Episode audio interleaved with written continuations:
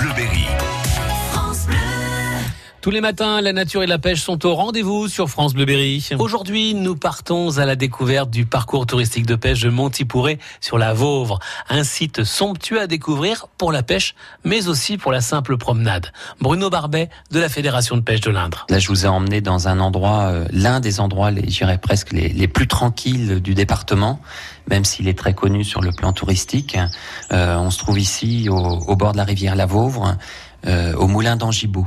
Donc sur c'est sur la commune de Montipouré, on est en gros euh, à, mi-chemin entre Châteauroux et La Châtre, euh, donc dans cette belle vallée de la Vauvre, euh, vallée connue. Euh, on est dans les sites de, de Georges Sand. Donc toute la vallée de la Vauvre, j'irais, très connue par les pêcheurs euh, du département, mais hors département également, pour donc la pêche de la truite essentiellement. Pour venir ici, on a pris la, la route depuis Châteauroux, donc vers La Châtre, et en se dirigeant sur Montipouré, ensuite donc il y a, y a des qui amènent directement ici au moulin d'Angibault, euh, fléchage où on a rajouté donc parcours de pêche avec un site donc euh, très très accessible euh, donc en voiture avec donc fléchage et parking qui nous amène ici au bord du moulin.